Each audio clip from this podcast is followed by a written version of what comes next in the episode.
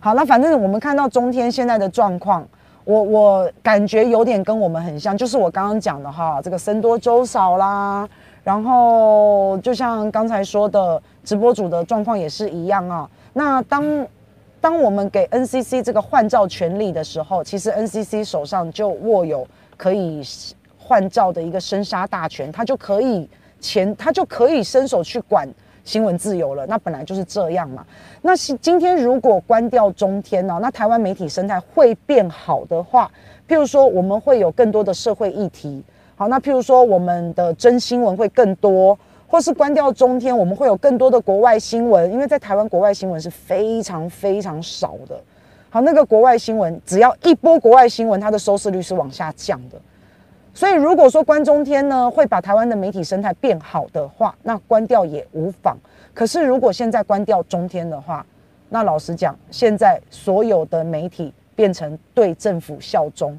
现在关掉中天就是变成这样了，因为杀鸡儆猴嘛，好，然后因为寒蝉效应嘛，就没有人敢说话了。对 CNN，哎，八一七看不懂啊，对啊，好，那所以现在反正中天就是被关定了嘛，那。你们知道 NCC 它的里面的审查委员到底是怎么产生的吗？现在看起来就像是好像就是苏贞昌派的嘛，但其实本来不是诶、其实本来是依照立法院的席次，譬如说立法院你有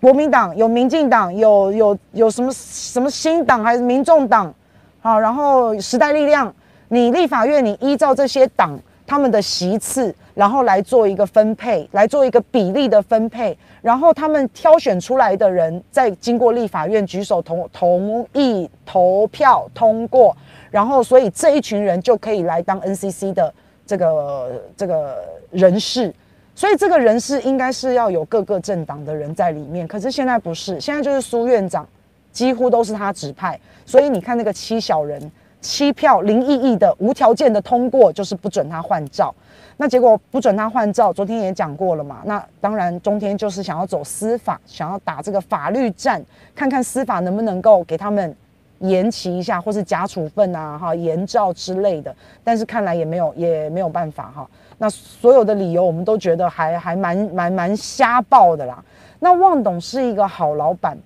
旺董是一个非常好的，对我来说，他就是一位非常好的一个长辈啊。呃，他已经讲讲难听点了哈，他已经那么有钱了，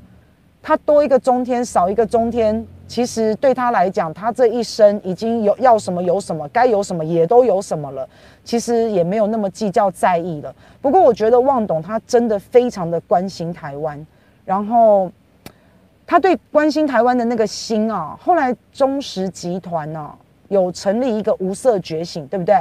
叫做真爱台湾，就让人民过好日子。大家好，我是赖月谦，